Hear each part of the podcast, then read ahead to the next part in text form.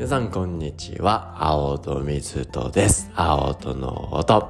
今日はハッピーマンデーというわけで、皆さん今週もハッピーにパワフルにね、あの、楽しくいきましょ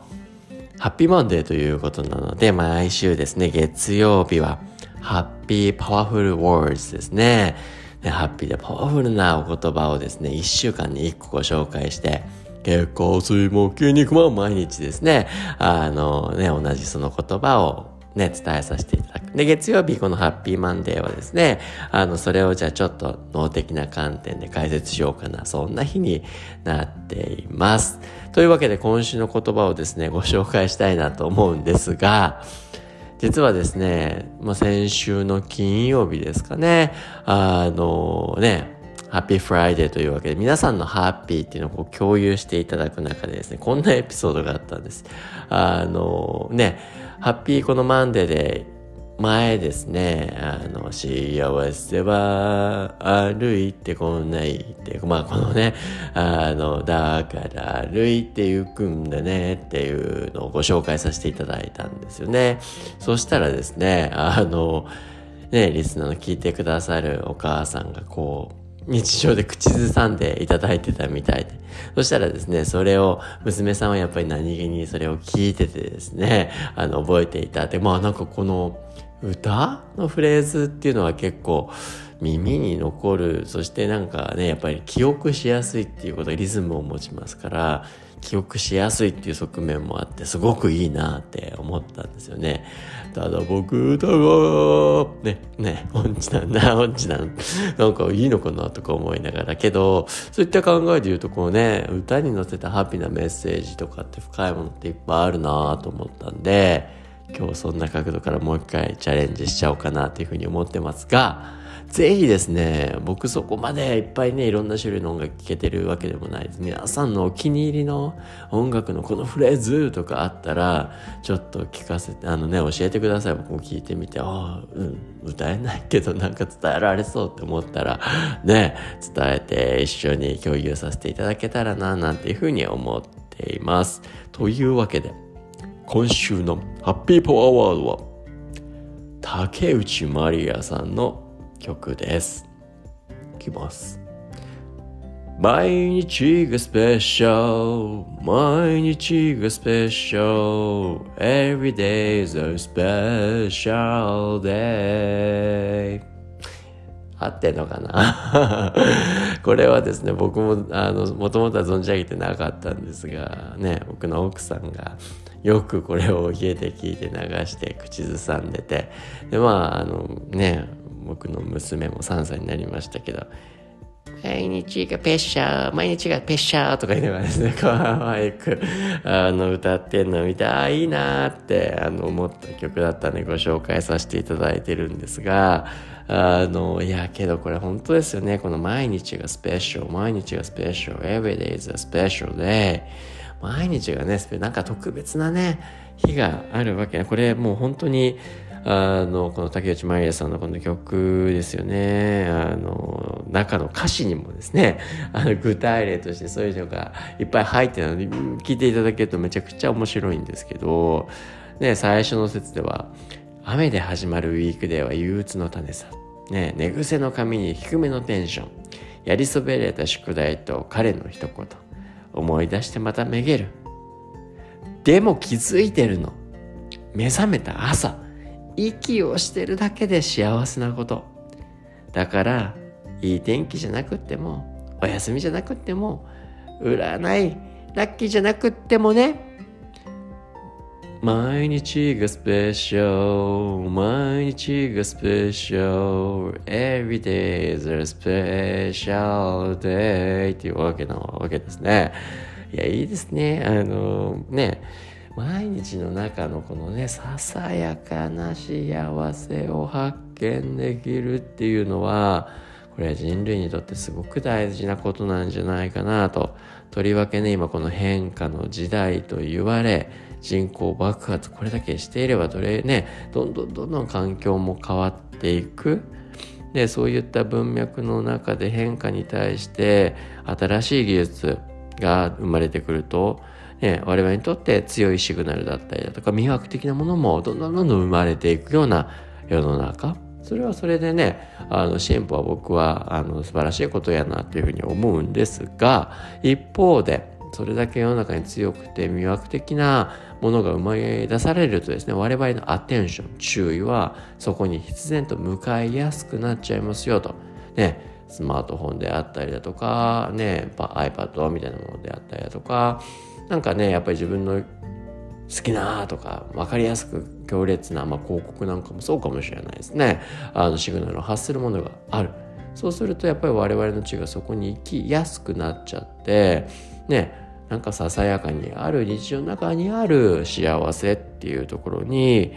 なかなかね気づきづらくなっちゃうでそういう観点で言うと別にね強い魅惑的なものを見てはいけないっていうわけではない。そこにはまたそこのねあの良さがあるとはもちろん思います。でけれどもささやかな日常の中にある ね、あなんか僕だったらね家族と入れること毎日のお茶コーヒー飲むタイミングね外を見上げて山見てる時海見てる時、まあ、そういった中とか道端にね咲く花みたいな。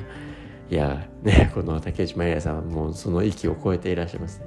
毎朝目覚めてね朝ね息をしているだけで幸せ。いやありがたいことですよね。毎朝目覚めてね、静かにこう目覚められるだけで本当に幸せですよね。けど、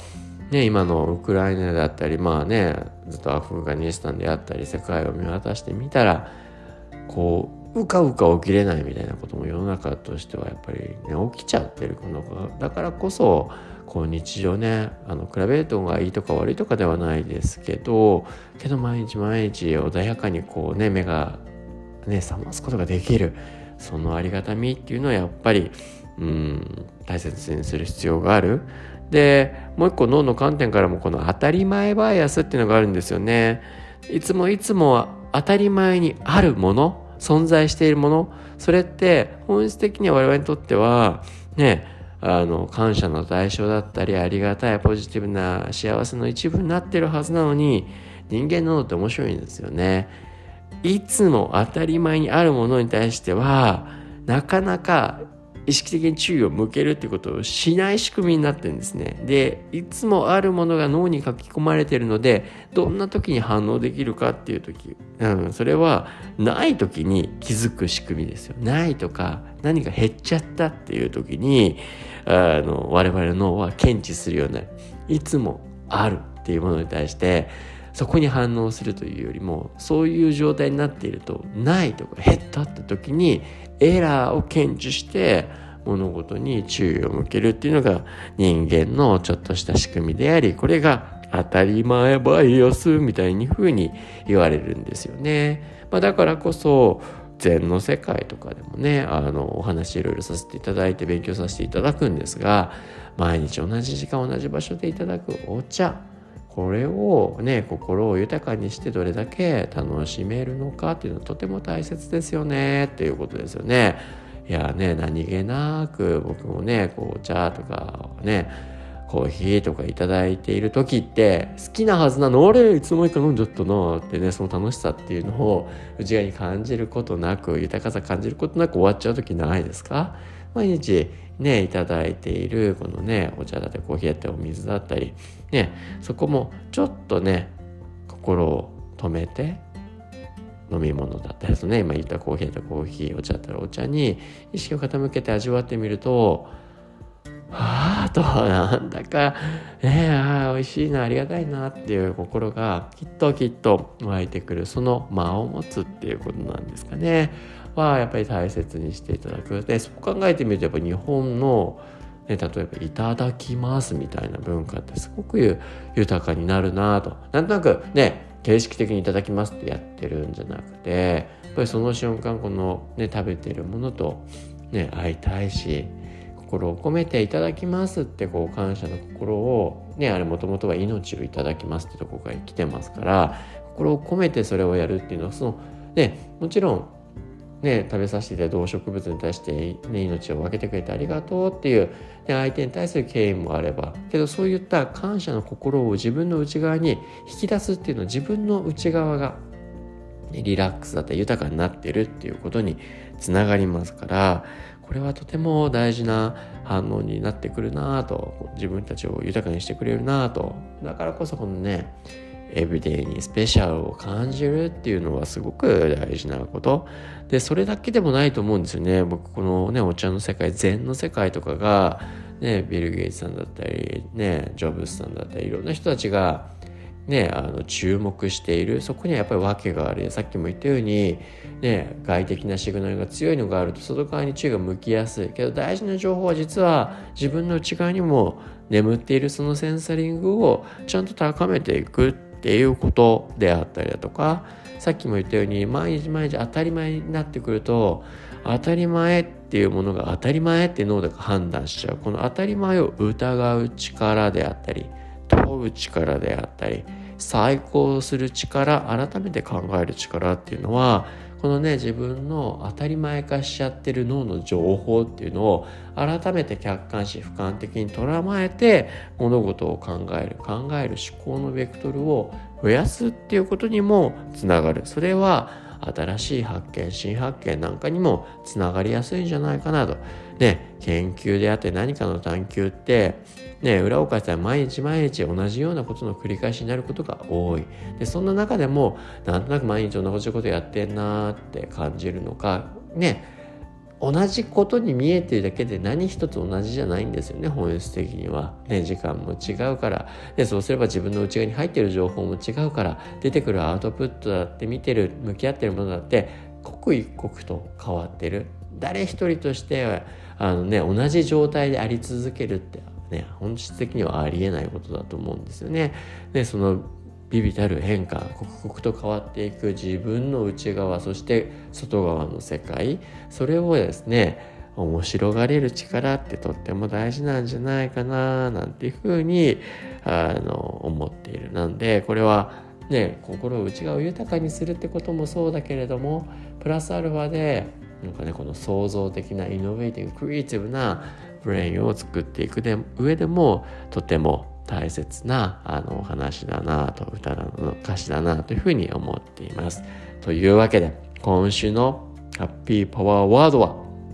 ね歌で あの口ずさんでいただいたママさんがきっかけでお子さんにも届いてた。とっても嬉しかったのであの今回も歌に挑戦してみました。竹内まりさんのこのメッセージ。毎日がスペシャル毎日がスペシャル Every day is a special day というわけで皆さんもですねこのね、毎日にですね、あの、1日1分でも結構ですから、そのスペシャルね、